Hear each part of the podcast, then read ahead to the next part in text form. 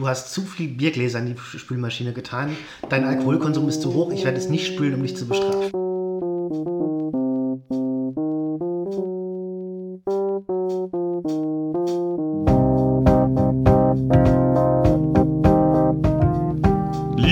Zuhörerinnen und Zuhörer, herzlich willkommen zu einer neuen Folge Keine Experimente, dem Politik-Podcast für alle und keinen.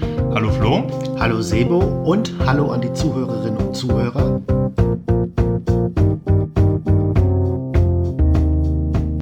Vor circa 50 Jahren, äh, im Jahre 1971, wurde die erste E-Mail verschickt und damit quasi eine neue Form der Kommunikation massentauglich gemacht. Eine Form, die die Welt bis dato nicht kannte. So, warum sage ich das? Weil letztes Jahr, im Jahr 2022, ChatGPT der Zugänglichkeit öffentlich äh, gemacht wurde. Und wir sind jetzt mal innovativ, Flo, denn wir lassen nicht den Anfang unseres Podcasts von ChatGPT schreiben. Das habe ganz persönlich ich im Internet recherchiert und äh, ausformuliert für euch. Also ich bin stolz auf dich, Sebu. Siehst du mal. Also in diesen Zeiten nicht ChatGPT zu nutzen, Wahnsinn. äh, ja, ich muss sagen, ich habe in letzter Zeit viele äh, oder einige Medien äh, konsumiert, zum Beispiel ne, die heute nicht die Heute Show, die, das Heute Journal oder so, mhm. wo dann zu Anfang erstmal ein Text vorgelesen wurde oder performt wurde, der von ChatGPT gesch äh, geschrieben ist. Und ähm, ja, es wird doch langsam auch ein bisschen langweilig, das zu machen. Und es sagt natürlich auch ein bisschen was darüber aus, wie das Verhältnis von uns zu ChatGPT sich so entwickeln könnte. Und darüber wollen wir heute vielleicht noch mal ein bisschen sprechen. Also wenn wir jetzt, wenn ich jetzt kein Chat ChatGPT sage, dann meine ich natürlich ähm, das als generischen Begriff für andere KIs auch. Mhm, ja. Äh, wir sollten vielleicht, bevor wir das diskutieren, also auch wenn man davon ausgehen kann, dass jeder das mittlerweile kennt, nochmal trotzdem kurz definieren, worum es sich bei ChatGPT eigentlich handelt. Ja. Ja. Äh, ich werde da jetzt natürlich vor allem auch, weil ich kein Informatiker bin, jetzt nicht auf Experten-Details eingehen, sondern nur ganz grob erläutern. Also ChatGPT ist erstmal ein Chatbot, ja, ähm, der ähm, mittels künstlicher Intelligenz ähm, mit den jeweiligen Nutzern, also mit uns, über textbasierte Nachrichten kommuniziert. Ja, also mhm. man schreibt ChatGPT, bitte übersetze mir mal dieses und jenes oder beantworte mir die Frage. Und dieser Chatbot ähm, beantwortet diese Fragen dann auf mehr oder weniger gute Art und Weise. Aber was jetzt halt die Debatte ist, es gibt ältere Versionen, ChatGPT 3, ja, die sind auch schlechter, aber die, diese Version wird jetzt perfektioniert. Ja, und die Debatte ist jetzt halt, was ist, wenn die uns an Intelligenz, diese Chatbot-Systeme irgendwann übersteigen, ja, genau. menschliche Intelligenz. Und was es halt macht, ist, ähm, ist ein Large Language Model und das äh, arbeitet probabilistisch. Ja, das ja. heißt, es äh, rechnet aus, wie hoch die Wahrscheinlichkeit ist, dass das nächste Wort im Satz das Richtige ist. Ja. Ja, wenn ich jetzt sage, da, dann denkt sich das, okay, 99 Prozent sitzt, 99 Prozent Florian. Mhm. So, ne, um zu sagen, dass du vor mir sitzt. Das könnte, das wäre in diesem Kontext das Richtige zu sagen und ungefähr so äh, äh, funktioniert das. Wie gesagt, auch, ne, wir sind beide keine Experten, deswegen seht es uns nach, dass wir nicht so genau äh, vielleicht auch verstehen, wie das funktioniert. Das ist an der Stelle aber auch nicht so wichtig, weil wir ja viel mehr über die gesellschaftlichen Implikationen und vielleicht auch ein bisschen äh, den philosophischen Teil der ganzen Sache ähm, äh, diskutieren wollen. Genau, und ich möchte es heute mal nicht äh, so auf die Art und Weise diskutieren, wie es meistens medial diskutiert wird, und zwar wird ja meistens diskutiert, was ist, wenn die künstliche Intelligenz die menschliche übersteigt, wenn sie die Macht übernehmen, ja, so Hollywood-Szenarien. Oder halt irgendwie mit Arbeit wird sie ersetzbar. Äh, meine Kritik geht halt in eine andere Richtung, also nicht äh, sollten wir Sorgen haben, dass irgendwie ähm, ChatGPT wie wir Menschen wird, sondern wie Zizek es neulich in einem Beitrag formuliert hat, wir sollten viel mehr Angst davor haben, dass der Mensch wie ChatGPT wird. Und da gibt's einige Essays, die auch schon diese Thematik äh, ähm, thematisieren. Und mein Argument, was ich heute mal mit dir diskutieren möchte, und du kannst dann ja auch deine einbringen, ist, äh, dass ich eher Angst habe, dass wir in so eine Art äh, Passivitätsmodus verfallen, der uns auch das ähm, Potenzial zur gesellschaftlichen Veränderung nimmt. Ja, also ich meine, wir sehen es ja beim Internet so ein bisschen, okay, das ist ein zweischneidiges Schwert, dass gesagt wird durch soziale Medien und so weiter, dass die Menschen auch in so einen Passivitätsmodus geraten, im Sinne von, dass man eben sehr abhängig davon ist. Ne? Mhm. Ne? Und ähm, die Frage ist natürlich, also ich, ich, ich fange einfach mal mit einem konkreten Beispiel an, was ich neulich selber erlebt habe, ja. ähm, ich war neulich, habe ich prokrastiniert an einem typischen regnerischen Sonntag und wollte, ähm, ich will seit längerem schon mal so einen Aufsatz über die argumentative Strategie des Whataboutism schreiben. Ja, also Whataboutism ist halt ein ja, ein Argument, eine Argumentationsstrategie, bei welcher ein kritischer Einwand nicht erörtert, sondern mit einem kritischen Gegeneinwand beantwortet wird. Das klingt jetzt so total romantisch, Florian. Es regnet draußen sonntags und du sitzt es war da aber tatsächlich in deinem, so. Ich, in deinem Kämmerlein und äh ich, ich, sah, na, ich saß auf der Couch in Jogginghose und habe halt eigentlich einen, einen, Beitrag über Whataboutism, über diese argumentative ja. Strategie ähm, schreiben wollen und ähm, habe aber dann stattdessen mit ChatGPT interagiert und gesagt, schreib mir mal ein Essay darüber, warum diese argumentative Strategie auch sinnvoll sein vor dem Hinter äh, sinnvoll sein kann vor dem Hintergrund des Russland- oder Ukraine-Kriegs. Okay. Warum habe ich das gesagt? Es gibt, gab vor einiger Zeit von dem US-amerikanischen Philosophen Ben Burgess einen Aufsatz, wo er sagt, naja, das wird immer so als schlechte Argumentationsstrategie gebrandmarkt, aber kann eigentlich eine sinnvolle sein. Ne? Ich zitiere ganz kurz Burgess, damit ich sein Argument darstelle. Also, mhm, ähm, ja. Er sagt, ähm, ich zitiere, aber wenn man nicht wenigstens die Frage, was ist mit, what about, stellt, ist es einem einfach nicht ernst damit, moralisch konsistente Maßstäbe anzulegen, sich über Missetaten anderer Mächte zu entrüsten und sich gleichzeitig zu weigern, in den Spiegel zu schauen, ist das, was Wladimir Putin tut, wenn er gleichzeitig den amerikanischen Imperialismus verurteilt und Krieg führt, um einen anderen, weniger mächtigen Nachbarn in der Einflusssphäre seines Landes zu halten. Das sollten wir besser machen. Zitat Ende. Ja, das ist eine Argumentationslinie und da wollte ich dann darauf aufbauend auch mal ein Essay schreiben, weil ich finde, es hat schon, weil es immer so gebrandmarkt wird als schlechtes Argument, aber ich finde, es ist nicht immer schlecht. Ja. Und dann habe ich das ChatGPT gefragt, ne? Darum geht's ja jetzt. Und dann habe ich gesagt, lieber ChatGPT, ich hoffe, es geht dir gut, schreib mir doch bitte mal ein Essay über die Sinnhaftigkeit von Whataboutism. Du bist ja noch so freundlich. Ich gebe immer nur Befehle. Nein, ich sehe es wie ein Mensch. und ich, ich passe mich an, ja, die, und, und ChatGPT sagt, nein, das kann ich leider nicht machen, ähm, weil das eine, ich kann es nicht genau zitieren, unethische Herangehensweise ist, Sachverhalte zu beurteilen. Ja, wunderbar. Jetzt, das finde ich schon problematisch. Das finde ich jetzt, ja. das finde ich jetzt super spannend, weil wir natürlich es eigentlich gewohnt sind von Maschinen. Sagen wir mal, wir vergleichen es jetzt mal mit meiner Spülmaschine. Ja. ja? Also, ich tue das Geschirr rein, ich schmeiß den Tab rein und äh, oder den Spültab und dann drücke ich auf Start und dann geht's los. Manchmal sagt sie mir, bitte Salz nachfüllen. Mhm. Ja. Ähm, dann kriege ich ein Kommando von ihr, auf das reagiere ich und dann ähm, funktioniert es halt weiter. So, was meine Spülmaschine aber nicht tut, ist normative Statements an mich weitergeben. Ja, sie sagt mir nicht, was richtig und was falsch ist, was ich wie bewerten soll. Du hast zu viel Biergläser in die Spülmaschine getan. Dein Alkoholkonsum ist zu hoch. Ich werde es nicht spülen, um dich zu bestrafen. Das wäre zum Beispiel eine Sache. ja, genau. Oder äh, spül doch deine Teller vorher ab, dann habe ich nicht so viel Arbeit. Ne? Ja, ja, ja. So, äh, genau. Das wäre, das wäre eine Sache. Das macht ChatGPT aber schon. Also das wäre jetzt gerade mal mein Horror. Ähm, mit künstlicher Intelligenz ausgestattete Spülmaschinen. Sorry, sorry, dass ich da jetzt raumkomme. Aber so, Hoffentlich äh, geben wir da jetzt äh, niemandem eine, eine, Idee. Also die, ähm, ja. Das Patent der, haben wir. Der, die Herdplatte meiner Schwiegereltern, ähm, die ist auch mit dem WLAN verbunden. Das muss ich dann äh, ganz so sagen. Also Smart Home ist ein Ding. Ja, aber darüber wollen wir heute nicht reden. So, was bedeutet das jetzt, wenn uns Maschinen, muss man ja ganz klar sagen, Programme, ähm, normative Sachen sagen.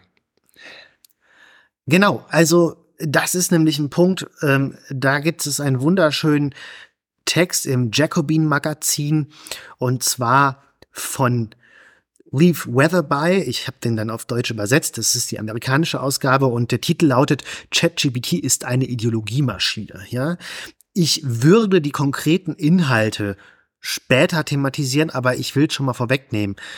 Das Programm ist, und das wird auch heiß diskutiert, teilweise auch ähm, ethisch befüttert worden, ja, so mit ja. politischer Korrektheit, wie man sich ausdrücken soll, was man akzeptieren soll. Und natürlich ist die Version, mit der ich interagiere, ich zahle nicht, noch sehr unterentwickelt. Also ich fand es lächerlich. Ne? Also ähm, A ist die Struktur sehr formalistisch. Wenn man sagt, schreib mir mal einen schönen Essay, dann wirkt es immer so sehr äh, definierend und, und gar nicht schön und kreativ. Aber zweitens, was ich erschreckend fand, dass das System halt einfach nicht eingesehen hat, dass man auch durchaus kluge Essays über äh, den Gebrauch von Whataboutismen schreiben kann. Ne? Ja. Und das fand ich schon erschreckend, dass das da gar nicht offen für war und was ja schon auch sehr wo man ja sagen kann, ja, da wird eine gewisse Ideologie deutlich schon von vornherein, dass man sich für sowas nicht öffnen kann. Und ähm, das Problem, was ich ja eigentlich thematisieren will, wie ich gesagt habe, ist, dass wir Menschen auf Dauer in einen Zustand der Passivität versetzt werden können. Du als Lehrer äh, wirst damit vielleicht auch konfrontiert sein an der Schule.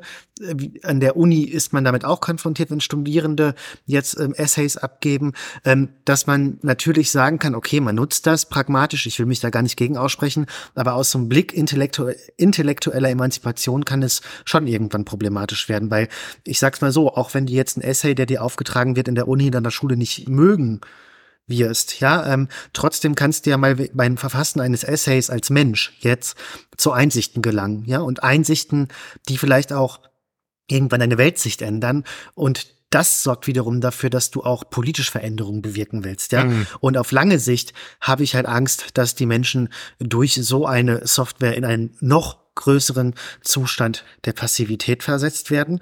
Äh, das wäre mein grobes Argument. Und ich möchte dafür jetzt mal ein Beispiel anführen. Ähm, und zwar ähm, gab es eine Frau, ja, die hat sich von ChatGPT 4, äh, der neuesten Version, ihr Eheversprechen formulieren lassen. Ja. Mhm. Ähm, und das fand ich schon äh, zumindest diskussionswürdig, ja.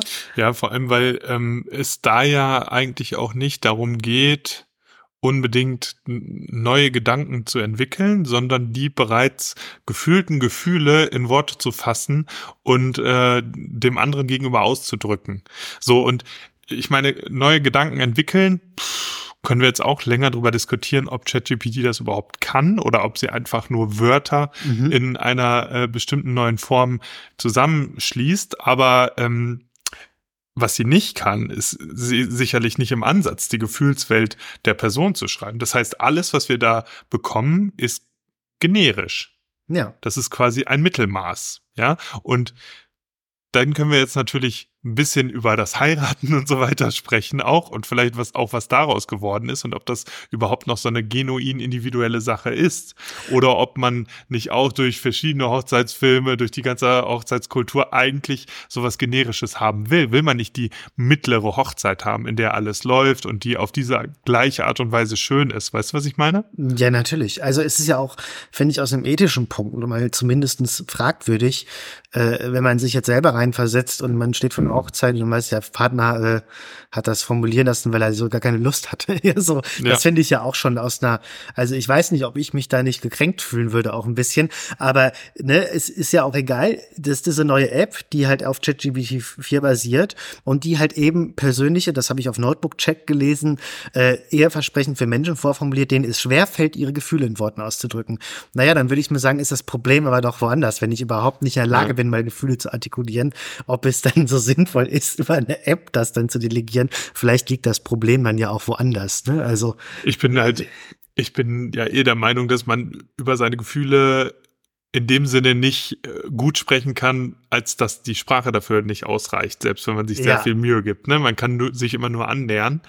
Ähm, aber dann. Die Sprachen sind die Grenzen meiner Welt, könnte ich da entgegenhalten, aber ja, egal. Könntest du mit Wittgenstein ja. sagen, ja. ja. Ähm, aber naja, wenn, wenn man dann noch ein Intermediate, also wenn man dann noch ein, äh, ein, Mittelsmann einbaut, sozusagen, oder ein weiteres Werkzeug äh, verwendet, dann wird es doch noch unzugänglicher, denke ich mir. Es, es mag wahrscheinlich, wie gesagt, alle Floskeln sind drin, die man irgendwie hm. äh, aus aller Literatur, romantischen Literatur oder so zusammengeschmolzen äh, hat, aber ähm, es ist ja nichts genuin, nicht genuin das, was man selbst irgendwie empfindet. Also nicht, in, nicht im entferntesten. Ja, das meine ich auch mit dem Passivitätsbegriff, ja. Also ich meine, du, du du bist ja gar nicht mehr in einem aktiven Verhältnis vielleicht dann zu den Menschen, also deine Ehepartnerin oder deinen Ehepartner, sondern es ist dieser Bezug auf den Chatbot im ja. Vordergrund.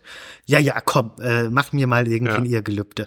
Ich finde sowas sinnvoll, wenn es um Bewerbung oder so geht, so Bullshit-Jobs, wo keiner Lust drauf hat. Ja. Ne? Aber es gibt das ja dann doch Sachen, wo ich mir denke, auch aus einer ethischen Haltung, vielleicht bin ich da auch ein bisschen ja. moralistisch, äh, dass wir Menschen das dann doch noch in die Hand nehmen sollten. Ne? Genau, ne? und, und, und ich denke, gerade an der Stelle, äh, Thema Hochzeit, ist es doch auch wichtig, dass äh, auf dich spezifisch zu haben. Und wenn du dir den, den Partner ausgesucht hast, der eventuell nicht gut formulieren kann, ja, dann ist doch die Anstrengung unternommen zu haben und das zu versucht zu haben, auch wenn es dann nicht perfekt ist am Ende, mehr wert, auf äh, interpersoneller Ebene, als äh, dann auf einmal so ein, so ein super Ding dazu haben. Ja, ne? ja gerade der Mangel an Perfektion macht dann ja gerade die Perfektion, ja. weil man sich an das Standard annähert, als wenn so eine perfekt formulierte ChatGPT-Rede dann da ist, ja. Deswegen ist das es ja auch für, für, für Schüler, du hattest eben Schule angesprochen, überhaupt nicht sinnvoll, ihre Hausaufgaben oder was bei ChatGPT zu machen, weil dann lernen sie ja nichts. Es geht ja nicht darum, in die mhm. Schule zu kommen und keine Fehler zu machen.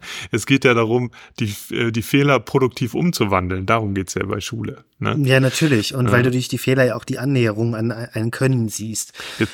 Ne? Und, und ich meine, wenn du auf einmal dann als Lehrer einen Text kriegst mit ganz viel Wissen, wo du denkst, das haben die nie im Leben, das nee. können die nicht, und ohne Rechtschreibfehler denkst du, genau. und dann schon in den Verdacht schöpfst, ne, dann wirkt's ja auch nicht mehr menschlich, wie wenn Mensch diesen Text. Und wenn sie sich das selbst nochmal durchgelesen hätten, was man ja auch nicht mal weiß, dann äh, haben sie sicher nicht verstanden. Ja, genau. Aber so, jetzt, ja. Äh, jetzt hast du noch einen Punkt angesprochen, den wir vielleicht, ähm, den hatten wir in der alten bezüglich Bildungsfolge schon mal aufgegriffen, nämlich den der Bullshit-Jobs. Mhm. Ne? Da denke ich allerdings, ähm, also, ne, also quasi, äh, quasi Arbeiten, die nicht unbedingt produktiv sind, mhm. äh, von denen die, die Leute selbst auch sagen, dass sie nicht, nicht unbedingt produktiv sind, aber teils gut bezahlt. Ähm, ja, da, da könnte das System natürlich für eine Entlastung sorgen. Also das ist nicht das Argument, auf das ich mich jetzt so fokussiert habe in der Vorbereitung, aber das ist natürlich eine wichtige Debatte, ähm, weil da sehe ich dann nur die Gefahr äh, im Hinblick darauf, wie die Politikerinnen und Politiker nun mal sind, dass das dann nicht entlastet und die Menschen mehr Lohn bekommen, sondern dass dann vielleicht auch Arbeitsplätze wegfallen. Da sehe ich dann eine Gefahr in der Hinsicht. Ja. Und dass dann nicht gesagt wird, okay, ihr müsst es nicht mal machen, aber ihr seid gesichert. Ne? Ja. Man müsste sicherstellen, dass die Leute dann sich vielleicht wirklich sinnhafteren Tätigkeiten widmen können, finanziell vergütet. Und das wäre natürlich nochmal eine ganz neue Frage, die sich dann ähm, aufwirft. Ja. Aber ich bin grundsätzlich der Meinung, man sollte jetzt, ich möchte jetzt hier nicht in so einen äh, Technoskeptizismus verfallen und das grundsätzlich ablehnen. Ich finde halt, wenn es gewissermaßen Dinge, die wir alle nicht gerne haben, äh, Elternbriefe schreiben, Bewerbungen ja. schreiben, die einfach mal manchmal gemacht werden müssen im Leben, wenn das dadurch erledigt werden kann, dann ist es doch wunderbar. Ja. Und dann sehe ich da auch keine moralischen Einwände, weil das sind für mich jetzt nicht ähm, Tätigkeiten, die deine allgemeine Bildung äh, vorantreiben. Ja, nee, also, das sehe ich auch so. Äh, da müssen Informationen übertragen werden und du bestimmst eben die Form. Aber an der Stelle ist, wird die Form nach und nach eh so generisch, weil du es eh macht, machst wie alle anderen, ähm, dass du auch ChatGPT verwenden kannst. Ja, ich meine, es ist doch eh immer so bei Bewerbungen oder bei Elternbriefen oder weiß was ich, so formellen Angelegenheiten, äh, Steuererklärung, keine Ahnung. Es ist ja immer so gewesen, dass die ja eine gewisse formelle Struktur aufweisen, die relativ ja. ähnlich ist. Ja, also ich meine, das sind ja keine Kunstwerke. Ne? Und äh, ja. in dem Sinn oder äh, keine kreativen Auseinandersetzungen mit der Welt. Ja. Ja, also. Okay. Gut, also wir haben das jetzt so ein bisschen durchleuchtet, aber lass uns noch mal näher auf dein Argument eingehen, dass, dass das zur Passivität ähm, äh, äh, verleiten könnte. Was bedeutet das genau? Also in welchen Lebenslagen ist das äh, schlecht oder oder was? Vielleicht erstmal, was heißt das genau, passiv zu sein? Ja, ich ich würde dazu gerne mal ähm, ein bisschen. Oh, jetzt steige ich schon direkt mit der Philosophie ein, aber ähm, ich würde dazu gerne mal ähm, etwas zitieren, und zwar ein Konzept des österreichischen Philosophen Robert Pfaller. Und der hat ein Konzept mal entwickelt, und ich werde mich jetzt da ganz langsam machen, weil das muss ich erstmal erklären, das den Begriff der Interpassivität trägt. Also er hat das Konzept der Interpassivität entwickelt.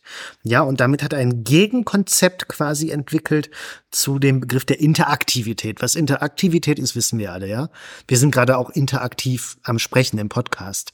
Ähm, Aber ähm, Faller hat ähm, das Konzept entwickelt, um Prozesse zu beschreiben, wo ein Mensch sein eigenes Vergnügen an eine zweite, äh, dritte Instanz delegiert.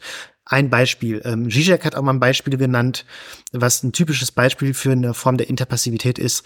Du gehst abends nach Hause, bist todmüde, kannst nichts mehr machen, machst den Fernseher an, schaust eine Sitcom und dann gibt's ja das Canned Laughter ja. wo die für dich lachen, weil du zu müde zum Lachen bist, aber es funktioniert auf eine Art. Und, und die Schauspieler auf, das ist ja auch wieder nur auf zweiter Ebene, auf erster Ebene, die Schauspieler leben ja für dich, ne? Die haben ja, ja die haben soziale Beziehungen, mhm. die mit Freude und Leid äh, zu tun haben, also die leben dir quasi was vor. Genau. Und, und, und da hat Faller dann auch, da gibt es ein bekanntes Buch von Faller, Antipassivity, und da hat er mehrere Essays veröffentlicht und da schreibt Faller unter anderem, ich zitiere mal, Interpassivität liegt vor, wenn jemand es vorzieht, sein Vergnügen, also seine Passivität, an eine andere Person zu delegieren, anstatt es selbst zu genießen. Um ein Beispiel zu geben, ich habe einmal einen Mann getroffen, der ein großer Trinker war. Plötzlich änderte er sich und trank nicht mehr, aber er bekam eine neue Leidenschaft. Er wurde ein perfekter Gastgeber. Er hatte immer eine Flasche in der Hand und sorgte dafür, dass die Gläser seiner Gäste nachgefüllt wurden, so dass er sozusagen durch seine Gäste hindurch ein Trinker blieb. Ja, Zitat ich glaube, das Zitat hatten wir ja im Podcast auch schon mal. Ja, kann ne? sein. Aber das ist ja ähm, genau ist ja trotzdem jetzt in der Stelle wieder relevant. Ne? Also ja, man man sourced quasi sozusagen seine ähm, Empfindungen und sowas out. Ne, das haben wir jetzt bei dem, bei dem Hochzeitsbeispiel mhm. gesehen. Mhm. So, okay. Genau, und ich habe, ich, ich verwende das natürlich nicht umsonst. Ne? Ich beziehe mich halt auf meinen noch unveröffentlichten ja. Aufsatz da. Und anhand von Fallers Konzept der Interpassivität lässt sich meiner Ansicht nach auch ganz gut und präzise verdeutlichen, wo auch konkrete Gefahren von ChatGBT liegen können. Ja. Ähm, Natürlich geht's Faller in sein, ich verwende Faller jetzt sehr kreativ und frei, muss ich dazu ja. sagen, ne? Ihm geht's in sein ähm, Arbeit natürlich jetzt primär um die Delegierung des menschlichen Genusses an eine zweite Instanz, ja. Mhm.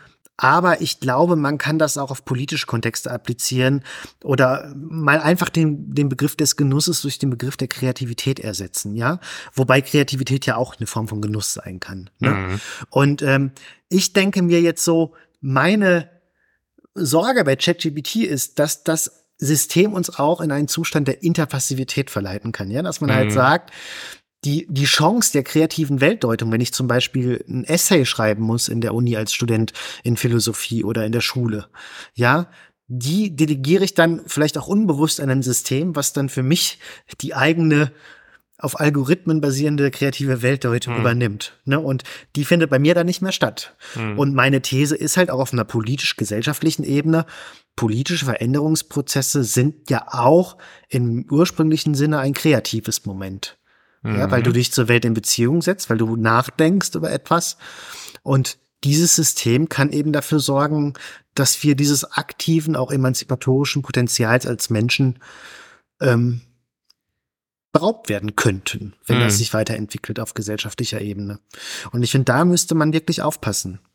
Ja, das wäre, könnte man dann so sagen, die KIs äh, könnte man der KI oder mehreren KIs äh, auftragen, streitet euch aus Sicht dieser politischen ähm, die, dieser politischen Ideologie heraus mhm. mit anderen. Ne? Ja. Dann sagt man, es gibt eine linke KI, eine rechte KI, eine liberale KI, eine nationalistische KI, ja. eine ökologische KI und die streiten sich und tauschen Argumente draus und dann am Ende wird vielleicht errechnet, wer das beste Argument hat. Ja gut, aber das wäre dann sogar insofern auch vorteilhaft, weil du weißt, okay, ich im Idealfall ich bediene mich jetzt der liberalen KI oder der konservativen KI, ja. Aber was ist, wenn du es nicht weißt? Ja? Genau. Ne? Und das ist jetzt, äh, das ist jetzt die Stelle, äh, an der ich nochmal zurückkommen möchte auf das äh, eben äh, genannte, ne, mit dem äh, mit dem Whataboutism zu deinem Essay. Ne? Mhm, also mhm. uns wird normativ etwas vorgehalten, ja. ohne dass wir es vielleicht reflektieren können. Ne? Ja. Also uns ist jetzt aufgefallen, okay, da ist was Normatives und wahrscheinlich äh, wird das den meisten Zuhörern und Zuhörern auch, wäre das auch aufgefallen, aber können wir garantieren, dass es jedem auffällt oder denken dann Leute einfach, nee, das ist so und ähm, das ist jetzt wahr. Ja, genau. Die Leute haben das System dann so eingespeist, so, die dann selber wahrscheinlich denken, ja, whataboutism, schlechtes Argument, gar nicht mehr philosophisch drüber nachgedacht, ne, ob das nicht auch teilweise sinnvoll sein kann. Und dann äh, wurde das so eingespeist und dann angenommen, ich, ich hätte jetzt die Aufgabe als dein Schüler oder so einen Aufsatz, äh, Hausaufgabe über Whataboutismen schreiben.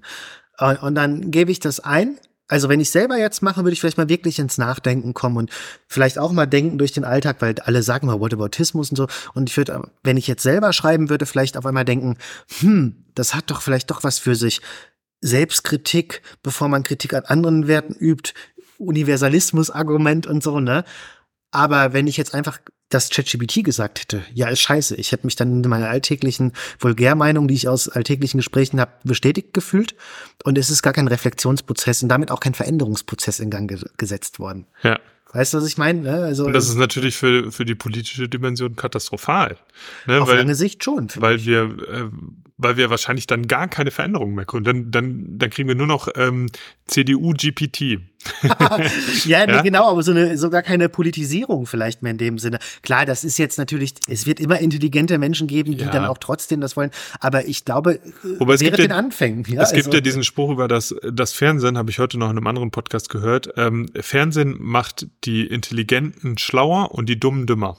Ja. ja. Und ich denke, das trifft auch aufs Internet zu. Mhm. Ähm, weil du natürlich da noch stärker selektieren kannst, was du dir eigentlich aussuchst. Zum Beispiel, wenn ihr den Podcast keine Experimente hört, dann seid ihr sehr intelligent.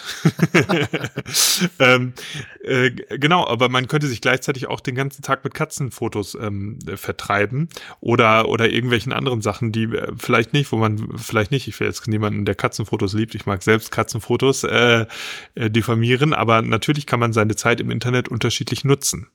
Ja, und, und ich, ich, ich glaube halt auch auf lange Sicht, ich meine, ich habe jetzt neulich einen Bericht gelesen, das galt aber, glaube ich, nicht für Europa, aber für die USA, aber ich will jetzt keine falschen Prozentzahlen nehmen, aber ein Großteil der Leute beziehen ihre Informationen über soziale Netzwerke. Ja. Wenn überhaupt. Ja, also es gibt kaum noch, also sehr wenig Leute, die eigentlich noch die Tageszeitung lesen oder Zeitung im Internet oder Podcasts oder so hören, auch da wenig, was News-Sachen betrifft, sondern halt über soziale Netzwerke.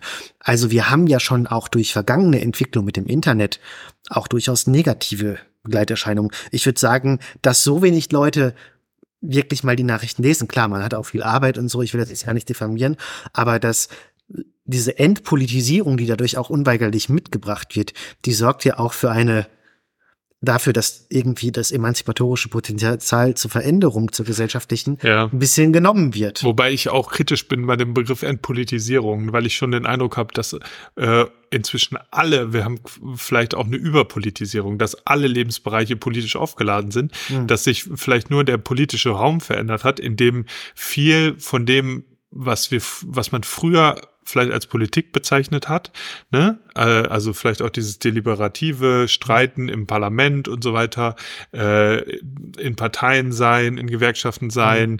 auch in Vereinen und so Teil von Vereinen sein. Vieles davon hat sich aufs Internet verlagert. Mhm. Ja, also wird, da werden jetzt bestimmte ideologische Kämpfe äh, bei Instagram, bei Twitter, bei TikTok ausgefochten auf ganz unterschiedliche Arten und Weisen.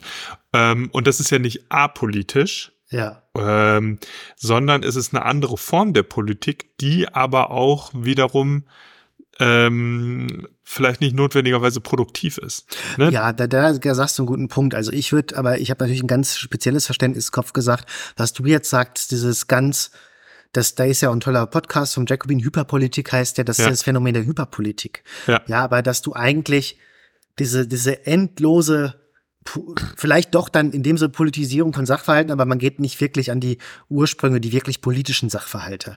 Genau, ja? es, es, entsteht äh, im Endeffekt kein Gesetz. Genau, wenn ich von so. Entpolitisierung äh, spreche, ist es dann halt so, dass man wirklich das Politische aus dem Auge verliert. Ne? Also, dass man zum Beispiel sagt, was ja eine, Endpolitik, eine Hyperpolitik auch teilweise ist, ne, ist ja zum Beispiel auch, was wir mal gemacht haben, War Capitalism kann man als eine Version dessen verstehen. Ja. Man ist ein, ein, großes ausbeuterisches Unternehmen, macht hier einen auf der Diversität und politische Korrektheit und so. ne, und, und schreibt sich das auf die Fahnen, weil es dem Unternehmen gut tut. Man politisiert also schon gewisse Inhalte. Ja. Hört unsere aber, erste Folge. Ja, genau. Sie das war die zweite. Gut. Das war die zweite.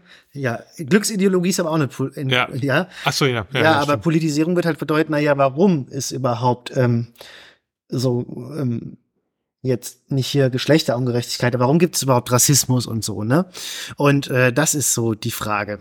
Ja, wobei ich würde schon sagen, dass im Vergleich zum Fernsehen das Internet nochmal politischer ist. Ich glaube, bei, bei, bei Fernsehen, weil da auch wieder diese Passivität vorherrscht und auch diese Interpassivität, ähm, ist es eben so, dass man da wirklich entpolitisiert ist. Im Internet jedoch nicht, weil es eben diesen starken partizip partizipatorischen Anteil hat. Ja, also das Internet lebt ja davon, dass man dann unter das YouTube-Video noch kommentiert, ey, das war total blöd oder das war total toll. Okay, ja. Aber jetzt würde ich noch mal gerne, um diesen Passivitätsbegriff ein bisschen zurückzuholen, noch mal Sigmund Baumann äh, aus seinem ähm, Buch Socialism, the Active Utopia zitieren, mhm. ja, wo er Folgendes sagt.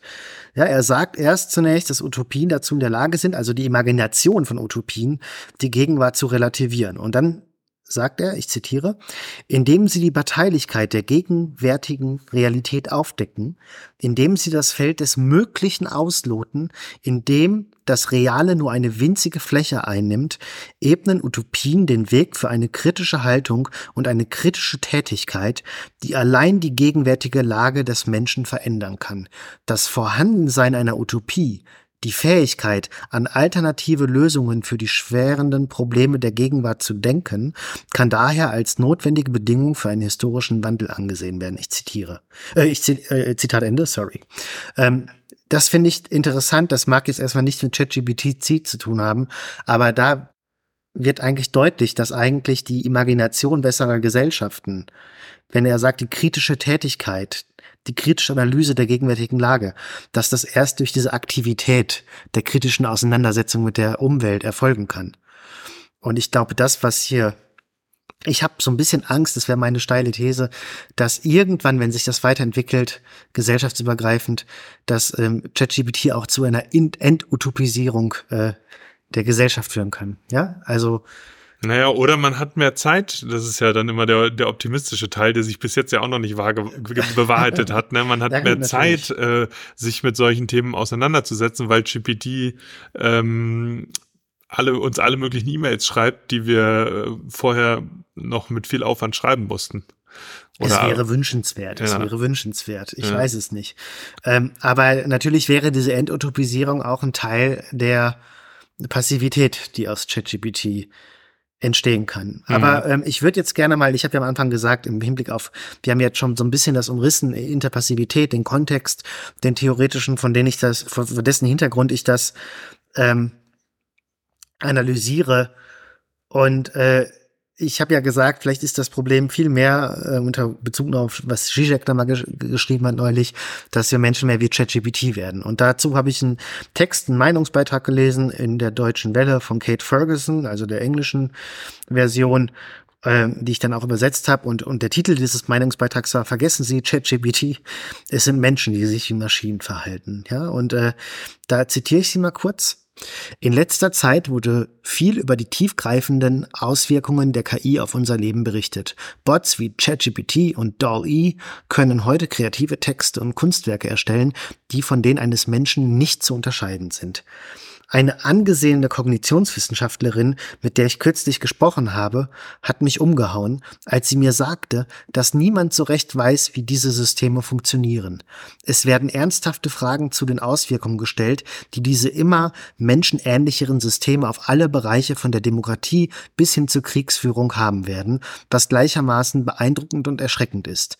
Das sind höchst berechtigte Sorgen, die ein eigenes Podium verdienen. Was jedoch in der Diskussion fehlt, ist ein Trend, der sich bereits abzeichnet. Was passiert, wenn Menschen anfangen, sich mehr wie Maschinen zu verhalten? Fragezeichen. Ja, okay. Ähm, ich sehe die, also die Auswirkungen, die es haben wird, da, da bin ich d'accord, ja. Also das, mhm. Äh, das, das sehe ich auch ähnlich. Ähm, da müssen wir uns jetzt Gedanken drüber machen. Aber ich würde die Analyse nicht ganz teilen, ja, weil ähm, zu sagen, diese Maschine tut etwas Kreatives, wird der Sache, glaube ich, nicht gerecht. Ähm, ich glaube, mhm. das ist der falsche Begriff. Ja, wir müssen uns, wir müssen auch ein bisschen darauf achten, wie wir über ChatGPT oder und, und ähnliche reden. Mhm. Ähm, es ist natürlich sehr erstaunlich, wie die auf einmal mit uns kommunizieren können. Ne? Deswegen habe ich auch ganz zu Anfang das Beispiel mit der E-Mail gebracht. Aber ähm, was, womit es wir hier zu tun haben, ist eine Form der Probabilität. Mhm. Ja, also der Wahrscheinlichkeiten. Mhm. Ja, es gibt gewisse Wahrscheinlichkeiten, die zusammenspielen und dann kommt auf, auf mhm. einmal der Text raus. Wir empfinden das als kreativ, weil wir es selbst vielleicht nicht hätten schreiben können. Aber Kreativität ist was genuin Menschliches, würde ich sagen. Mhm. Vielleicht teilweise was tierisches, da, das ist eine andere Debatte, aber das kann halt auch spontan sein, ja. Es gibt keine, ähm, würde ich sagen, keine, äh, keine Möglichkeit der Berechnung von Kreativität. Ja, das ist was Emotionales, was Spontanes, was Irrationales und daher immer noch, auch wenn das Resultat teilweise das gleiche ist. Ja, wir können jetzt sagen, ChatGPT schreib uns Shakespeare oder ChatGPT mal uns einen Van Gogh. Ja, auch wenn das Resultat sehr ähnlich ist, ist der Weg, der er dahin führte, doch ein ganz komplett anderer.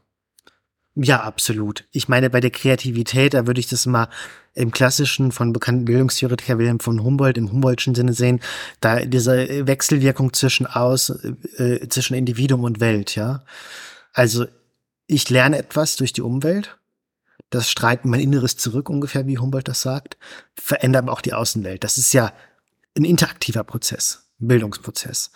Das ist dann bei diesem ChatGPT nicht so. Doch, Und das ist bei, der Teil ist bei ChatGPT, würde ich sagen, schon so. Nee, weil ChatGPT, naja, ChatGPT nimmt aber keine Wechselwirkung mit der Außenwelt vor. Ja, doch. Und ja, okay, also, du könntest jetzt den Erfahrungsbegriff darauf. Naja, guck mal, aber also einerseits alle Daten, die irgendwie im Internet äh, zur Verfügung stehen, werden da reingeladen, sonst könnte es ja gar nicht ähm, was, was produzieren. Ne? Klar, auf, es nimmt das auf eine andere Weise. Das macht keine Erfahrungen in dem Sinne, äh, wie wir durchs Leben gehen und Erfahrungen ja. machen, aber es nimmt halt diesen Bulk an menschlicher Produktion und verwurschtelt ja. den in was Neues. Ja? Das würde ich aber nicht und mit den Erfahrungen Eine Wechselwirkung ja. hat es natürlich schon, weil wir reden gerade drüber. Ja, wir, wir, sitzen wir hier, verbessern das mit dem äh, System. Genau, es verbessert sich selbst und wir reden gerade drüber. die Wechselwirkung geht auch von uns aus, die wir mit dem Bot interagieren, aber nicht von dem Bot, der mit uns interagiert. Weißt du, was ich meine? Noch kannst nicht.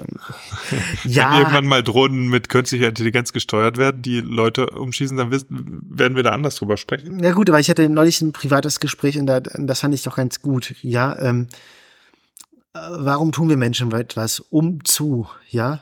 Mhm. Freiheit ist einzig eine Notwendigkeit mit Hegel gesprochen. Wir tun Dinge, weil wir eine Notwendigkeit erkennen und weil wir etwas machen wollen als Menschen. Ja. Und das kann so ein System nicht. Es erkennt die Notwendigkeit nee, genau. nicht. Und das ist etwas, was es halt von den Menschen unterscheidet.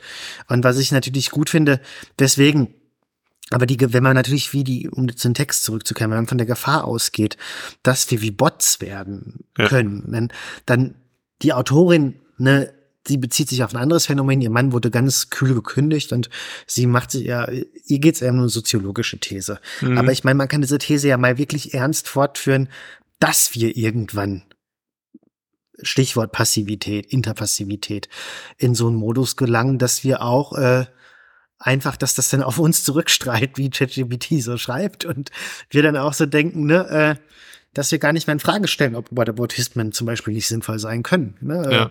Und, und das ist ja so ein Problem. Und da würde ich jetzt vielleicht, ich glaube, wir sind schon eigentlich an einem passenden Punkt auf den Text von Leave Weatherby einzugehen, warum ChatGPT auch eine Ideologiemaschine ist. Lass uns mich mhm. noch kurz einen, einen, ja. einen Punkt sagen. Also die, der Aspekt der Ideologiemaschine, das finde ich super spannend und da sollten wir gleich noch mehr drauf eingehen. Ich glaube, ich weiß nicht, wie du das siehst, ich, oder ich bin der Ansicht, dass wir wie Bots werden, ja, mhm. aber nicht wegen ChatGPT. Wir haben jetzt nur ChatGPT als Phänomen, mhm. um uns damit zu vergleichen und zu merken, shit, wir werden ja vielleicht wie, wie Bots, sondern wir werden wie Bots wie so, wegen Social Media. Okay. Ne? Weil da schon bestimmte Algorithmen vorherrschen, die bestimmte Dinge ähm, ja belohnen oder oder halt bestrafen. Ne? Mhm. Wenn du zum Beispiel Clickbait machst, also einen super interessanten Titel, aber dann nichts davon in dem Video vorkommt so richtig, äh, oder auf eine bestimmte Art und Weise Instagram produzierst, bist du ja generisch. Mhm. Und das heißt, du bist im Prinzip ein Bot. Okay, ja, das, das ist ein plausibler Punkt. Aber, ja, so, aber wo würdest du denn deine primäre Sorge jetzt auf, im Hinblick auf diese Thematik verorten? Wenn du, Also ich würde insbesondere, was KI-gesteuerte Waffensysteme angeht, mhm. meine, meine große Sorge äußern. Ähm, und was auch andere, andere Bereiche quasi in äh, Thema Überwachung und so weiter, Smart Surveillance mhm. Technik, Techno Technologies, die gibt's schon eine Weile, aber die werden natürlich noch wesentlich verbessert dadurch. Ähm, ja, und, und klar, auch durch andere Sachen wie zum Beispiel ähm, echte, genuine, menschliche ja, auch Kreativität und so weiter. Ich würde natürlich schon sagen, dass es dadurch ähm, abhanden kommt, weil wir es auch nicht mehr üben oder ja. ausüben. Ne? Also ähm, wenn wir uns, wenn wir uns jetzt alle äh, Texte von JetGPT nur noch zusammenfassen lassen, damit wir wirklich die Kernpunkte haben, dann lernen, lernen, äh, dann lernen wir oder verlernen ja auch äh, zum Beispiel Bücher zu lesen. Ja, mhm. und wirklich für uns die, die, die, die Strukturen zu erkennen und die wichtigsten Punkte rauszu ähm, exer exerpieren. Ähm, ja, und das sind natürlich bestimmte Gefahren für die Gesellschaft. Ne? Ja, oder auch die Erfahrungen, die ein Buch mit dir machen kann. Ja, du liest ein Buch, es macht etwas genau. mit dir. Wir Menschen sind ja nicht Behälter, die einfach nur wissen, aufnehmen, ja. sondern das macht ja was mit uns, ganz im Humboldtschen Sinne. Und wir machen was dann mit der Welt und können Veränderungen initiieren. Genau. Ein Buch kann ja manchmal eine lebensverändernde Erfahrung sein. Ein Andererseits Denker, ne? und haben wir das auch schon gemacht, bevor es Bücher gab überhaupt. In dem Sinne. Ne? Ja, gut, ne? Aber natürlich können die das auch, ne? Und wenn man ja. das dann wegnimmt und, und ich weiß nicht, auf eine andere Art natürlich auch, ne? Ich würde mir halt einfach wünschen, dass, ähm, dass die uns wirklich diese Arbeiten abnehmen, die ähm, Bullshit-Jobs. Bullshit-Jobs einfach, ja, genau. Ja. So, lass uns aber mal zur Ideologiemaschine kommen. Das ist nämlich noch ein weiterer Aspekt, der auch eine große Gefahr ist, glaube genau. ich. Genau. Also Leaf Weatherby, ich zitiere erstmal den Eingang des Textes, weil da entfaltet sie äh, die Thematik auf eine sehr schöne und eloquente Weise. Ja, ich zitiere dazu und dann kommt man ein bisschen in den Modus ihres Arguments. Die drei wichtigsten Ansichten zu GPT-Systemen sind, dass sie Spielzeug sind, dass sie schädlich sind und dass sie eine große Veränderung der Zivilisation als solche darstellen. Noam Chomsky hält sie für Spielzeug und schreibt in der New York Times, dass sie keine wesentliche Beziehung zur Sprache haben, einer menschlichen neuralen Funktion, die es uns ermöglicht, die Wahrheit zu erkennen und moralisch zu denken. Emily Blender und Tinit Gebru halten sie für schädlich und bezeichnen sie als eine als stochastische Papageien, die die Voreingenommenheit ihrer unergründlich großen Datensätze widerspiegeln und damit Schaden umverteilen, den der Mensch bereits diskursiv angerichtet hat. Henry Kissinger ist der Meinung, dass sie die Gesellschaft verändern werden, und zwar nicht nur die Arbeits- und Geopolitik, das wäre dein Punkt eben mhm. auch, sondern auch unseren Sinn für die Realität selbst. Liebe Leserinnen und Leser, es bereitet mir keine Freunde, Kissinger zuzustimmen, aber seine Ansicht ist die bisher wichtigste. GPT-Systeme produzieren Sprache, Lassen Sie sich von unserem Freund Chomsky nicht täuschen. Und obwohl sie schädlich sind, ist unklar, warum sie es sind. Und noch unklarer, wie die Beobachtung dieser Tatsache den Vormarsch der profitorientierten Technik aufhalten soll. Kissinger hat leider recht. Da GPT-Systeme eine Funktion automatisieren, die unserem Gefühl, was es bedeutet, überhaupt ein Mensch zu sein, sehr nahe kommt, können sie zu Veränderungen in unserer Denkweise führen. Die Kontrolle über die Art und Weise, wie wir über Dinge denken, nennt man Ideologie. Und GPT-Systeme greifen greifen sie direkt und quantitativ in einer noch nie dagewesenen Weise auf. Zitat Ende. Also ich würde jetzt gar nicht, ähm, warum widersprechen sich denn diese drei Positionen? Das, das, das wäre jetzt so eine Gegenüberstellung, aber die widersprechen. Es kann doch gleichzeitig. Es geht ja, glaube ich, nicht Widerspruch. Sie, sie glaubt, was wahrscheinlich die größte Gefahr ist. Also, äh, nee, oder, oder was, was richtig ist, das, die Frage stellt sie ja. So, Chomsky sagt, das ist ein Spielzeug. Okay, naja, Spielzeuge sind jetzt erstmal nicht, nicht gefährlich, äh, aber ich möchte mal oder, okay, pass auf. Ich nee, sie sagt, es gibt drei Ansichten, warum sie schädlich sind. Ich meine, die wichtigste, ah, okay. sie, sie sagt ja ähm, äh, über Kissingers Argument, ähm, dass das die wichtigste Ansicht ist, sondern nicht in Kontradiktion ja, okay. steht. Ja, okay. Äh, Chomsky sagt man, ich habe leider den Artikel in der New York Times nicht lesen können, weil Bezahlschranke. Aber äh, das Argument ist ja bei Chomsky so ein bisschen, dass das die menschliche Intelligenz nicht, ne? Er kommt ja aus der generativen Grammatik und so Informationen und er sagt halt irgendwie, das Argument von Chomsky lautet halt, naja, wir also ich schreibe da gerade einen Aufsatz drüber. Wir haben ja durch seine generative Grammatik, er sagt halt, er fragt, also seine ursprüngliche linguistische Theorie ist, wie, warum können Menschen so Sprache akquirieren, gerade als Kinder, ja? Und seine grundlegendste These ist, wir haben halt innere grammatikalische Strukturen, gilt linguistisch als widerlegt, aber die sind finit, also endlich. Damit können wir aber eine nahezu infinite, unendliche Zahl an Sätzen bilden. Und ähm, Chomskys Argument ist quasi Kreativität ist immer gerade durch die Limitation, die wir haben, die inneren, entsteht diese. Ja, also man kann das zum Beispiel mit einem Baseballspiel vergleichen. Ja, ähm, das hat gewisse Regeln. Und du könntest jetzt sagen, naja, aber dadurch, dass es diese Regeln hat und nicht wie Fußball zum Beispiel ist, ist es die Essenz des Baseballspiels und ist eigentlich statisch festgelegt.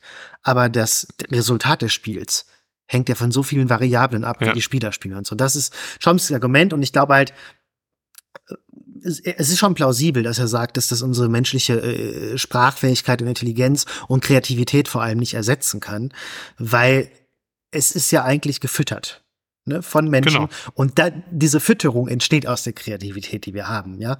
Aber es gibt die ja durch dann diese probabilistischen Verknüpfungen irgendwann wieder. Aber ob man dann von menschlicher Kreativität sprechen kann, ist natürlich zumindest fraglich, ja. Ja. Weil ja keine Weltdeutung, keine Weltdeutung von diesem System vorgenommen wird. Ja.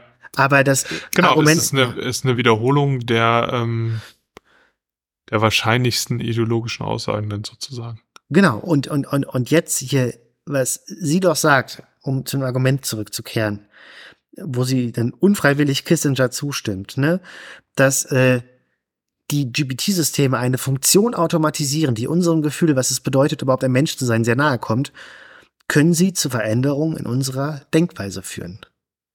Ja. Ja. Das ist ja im Grunde im Ansatz der Punkt, äh, den ich schon angedeutet habe. Und weswegen sie halt dann von einer Ideologiemaschine spricht. Weil die Art und Weise, wie wir bei Dinge denken, ja oft Ideologie ist. Ne? Ja. Da ist Oder sagen wir, wie wir, genau, wie wir Dinge bewerten. Ne? Ja, ja, aber auch dann, ne, es ist das Schwierigste ist ja irgendwann, sich mal aus der Ideologie rauszubewegen. Und ich meine, das ist so das Beispiel wieder, was ich genannt habe, was ich selber hatte äh, mit, mit Whataboutismen. Das ist ja eine spezifische Ideologie, auch wenn Leute immer sagen, ja, das ist Whataboutism. Die denken dann, es ist von vornherein schlecht gesellschaftlich. Und wenn die das detektieren bei anderen Menschen, dann wird gesagt, naja, du verwendest gerade einen Whataboutismus, ohne sich darüber im Klaren zu sein, dass man selber vielleicht gewisse ideologische Vorannahmen hat, die diese Meinung prägen, die man natürlich nicht hinterfragt hat. Wenn man dann nachdenken würde, wird man dazu kommen. Und was sie sagt, wenn das System damit gefüttert wird, ja, äh, kann man Political Correctness kritisieren aus einer linken Sicht. Ich weiß nicht, was es dann antwortet, aber vielleicht dann sagt, nee, äh, da gibt's nicht so kritisieren, das moralische Haltung, ne? Oder eben mit dem Whataboutism. Das ist ja schon eine ideologische Fütterung. Mhm. Ne? Und, und, und das ist natürlich ein Problem, weil man dann umso mehr diese Vorannahmen, diese ideologischen auch akzeptiert irgendwann. Ja. Ja, ich denke, dass das auf der einen Seite, ne, also, also aus, auf Theorieseite und auf der anderen Seite hat es natürlich auch ganz pragmatische Implikationen. Ja, wir können jetzt, wir haben jetzt ein Mittel, ein, ein, ein Werkzeug, um so viel Inhalt, um, um die um das Internet mit so viel Inhalt zu fluten. Mhm. Ähm, wir, wir müssen ja einfach nur noch einmal sagen, okay, ähm, komm, produziert jetzt so und so viele Texte, die sagen das X. Und dann tut es das. Ja, vielleicht nicht der Chatbot, über den wir jetzt mhm. die ganze Zeit sprechen, aber andere werden das tun. Und dann können wir natürlich auch dadurch eine bestimmte ideologische Dominanz erringen, dass wir weniger Ressourcen brauchen, um bestimmte Propaganda ähm, äh, das Netz damit zu fluten, ja. Also vorher musste, musste man dann noch echte Leute haben, die ähm, Facebook und Twitter und was weiß ich was mit Kommentaren flutet. Mhm. Heutzutage macht das die KI von ganz alleine. Ich habe dazu ähm, eine witzige Anekdote. Ein Freund mhm. von mir, der ist, ähm, der ist Informatiker und der schreibt oder hat jetzt so eine KI geschrieben, die äh, sich Rezensionen für Katzenspielzeuge von Instagram, äh, sorry, von Amazon ausliest mhm. und die auf Instagram aus Pe Perspektive einer Katze erzählt. ja? Also okay. das ist quasi und das passiert alles automatisch. Ja, ja. es ist ein automatischer ähm, Instagram-Account, der an, äh, in verschiedenen Intervallen Katzen-Stories postet. Mhm. So, und wenn wir jetzt so weit sind, weißt du, dass, äh, dass KI Social Media macht, ne, von ganz alleine, nur mit dem Auftrag tu es. Und dann andere, es andere KI gibt, die noch lernt und dann ähm, Social Media ausliest. Weißt du, dann produziert, um zu lernen, ne? Dann produziert einfach KI Inhalte für KI. also ist der Mensch dann ist ja quasi absurd. komplett aus der Ja, Küche. wir brauchen bald nicht mehr nur, ähm, also bald sind wir so weit, dass wir ähm, die KI den ganzen Content produzieren lassen und die KI den ganzen Pon äh, Content für uns lesen lassen, Interpassivität. Und dann können wir vielleicht auch mal wieder rausgehen ins Freie und die Natur genießen oder sowas. Ja, aber irgendwann werden wir auch ins Nachdenken dann kommen und weil wir uns damit auch nicht begnügen werden. Ja, ja, natürlich. Das wäre dann wieder natürlich ein hoffnungsvolles Argument. Äh, aber was ja auch noch ein Fehler ist, den man unberücksichtigt lässt, von dem Hintergrund Passivität und, und Kreativität kommt abhanden, dass, dass das System ja auch nicht nur ideologisch ist, sondern damit untrennbar verbunden auch gravierende Fehler macht. Ja, da, darauf weist Weather bei im weiteren Verlauf des Textes hin und, und, und schreibt da, und das finde ich jetzt, da, da muss man gut zuhören, weil das wirklich ein wichtiges Argument ist. Und sie schreibt folgendes, ich zitiere, wenn ich ChatGPT bitte, mir etwas über die Dialektik der Aufklärung, der Name von Theodor Adornos und Max Horkheimers Meisterwerk über Ideologien die moderne Gesellschaft, zu sagen, gibt es mir eine erschreckend gute Antwort, einschließlich Details, die diesem notorisch schwierigen Text entsprechen. Aber wenn ich es bitte, mir etwas über das Buch meines Kollegen Matthew Handelman über Adorno, die Frankfurter Schule und die Mathematik zu sagen, dann sagt es mir einige Grundlagen über dieses Buch, aber auch, dass Handelmans These lautet, dass Mathematik ein soziales Konstrukt ist. Das ist falsch. Ich habe mich bei ihm erkundigt. Aber es ist auf eine interessante Art und Weise falsch.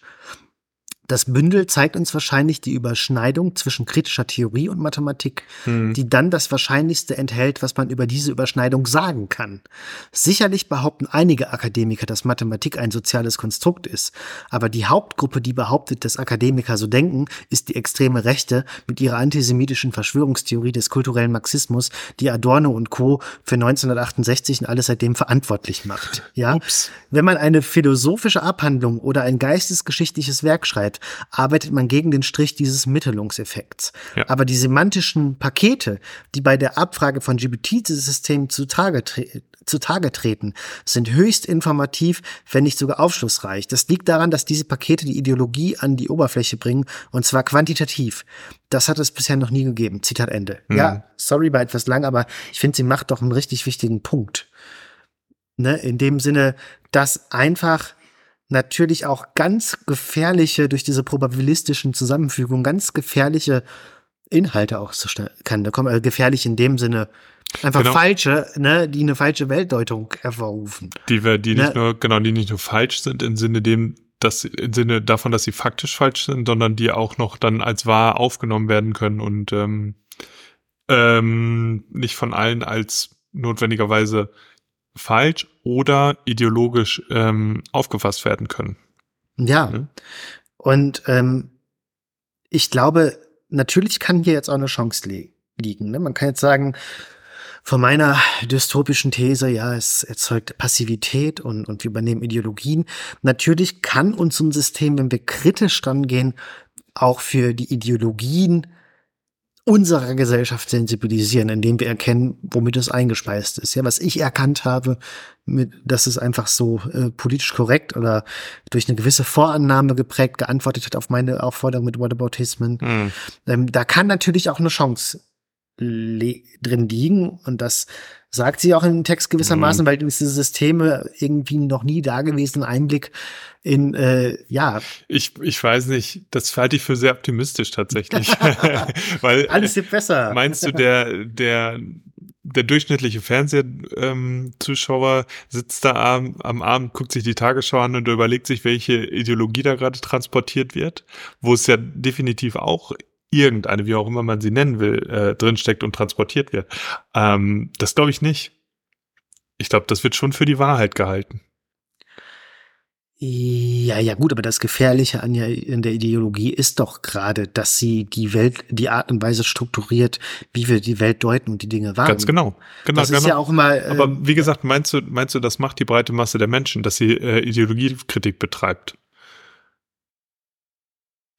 Ich glaube nicht. Nein, nicht. natürlich nicht. Also, aber ich meine, es gibt aber Menschen, die es noch erkennen. Und ich glaube, die Debatte, die wir über, ich bin kein Fortschrittsoptimist aller Pinker, das weißt du.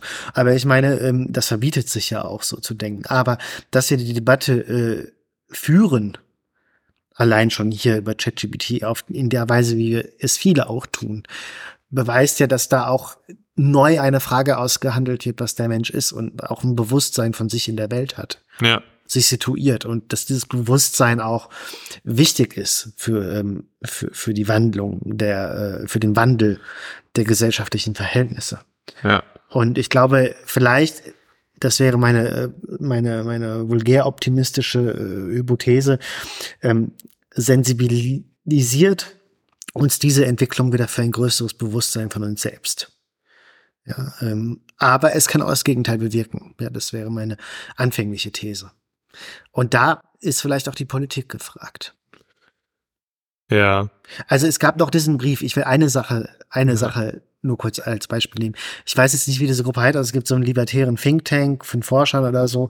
Das habe ich im Internet gestern Abend gelesen, die schon mal ähm, einen Brief an die zukünftige KI geschrieben haben, ja, an die zukünftigen Versionen von ChatGPT, dass sie doch bitte glimpflich und nett mit uns Menschen umgehen sollten. Ja, also der Gedanke ist natürlich, was, wenn die so mächtig sind, die sollen nett mit uns sein, wir, wir loben das System und so. Hat in gewisser Weise was von einem Gebet, oder? Ja, aber was ich ja wichtig finde, es wird schon von vornherein direkt jegliche Form von Handlungsmacht, also des Menschen abgesprochen.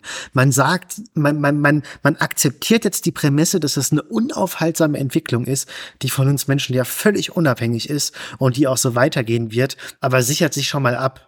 Ja, so, und das also, ist doch äh, schon erschreckend. Ich, ähm, es gibt ja circa zehn Prozent, es gibt ja diese Zahl, zehn Prozent der KI-Wissenschaftler denken, dass die, äh, die künstliche Intelligenz die Menschheit vernichten könnte. Mhm. Ich weiß nicht, also ich weiß nicht, siehst du irgendeine, ich überlege gerade, ob es irgendeine historische Entwicklung gibt, wo du eben siehst, dass sich die Menschheit, die Agency sozusagen äh, gegenüber einer Technik oder einer Technologie wieder zurückgeholt hat, nachdem sie quasi publiziert war.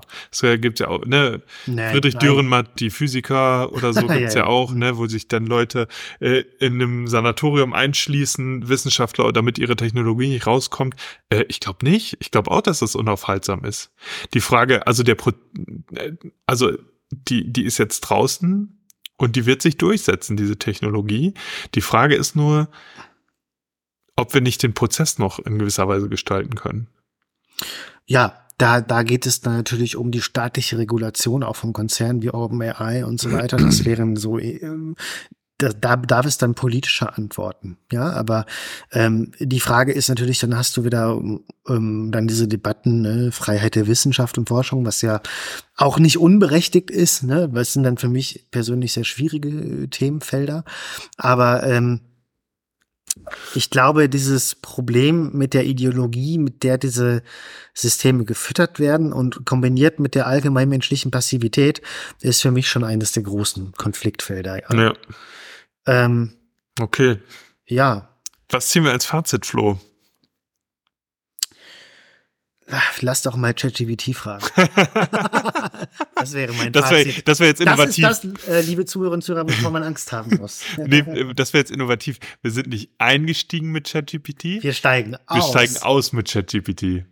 Als KI-basierte Technologien zunehmend in unseren Alltag eindringen, ist es wichtig, dass wir uns mit den Auswirkungen und Herausforderungen auseinandersetzen, die diese Entwicklungen mit sich bringen. In diesem Podcast haben wir einige der wichtigsten Themen rund um künstliche Intelligenz diskutiert, darunter ethische Fragen, die Notwendigkeit von Regulierung und Standards, den Einfluss auf Arbeitsplätze, die wirtschaftlichen Auswirkungen. Naja, geht.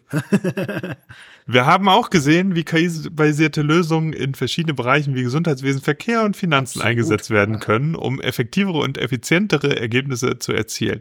Es ist jedoch wichtig zu beachten, dass KI keine Allheilmittellösung für alle Probleme ist und es immer noch menschliches Urteilsvermögen und Kontrolle benötigt.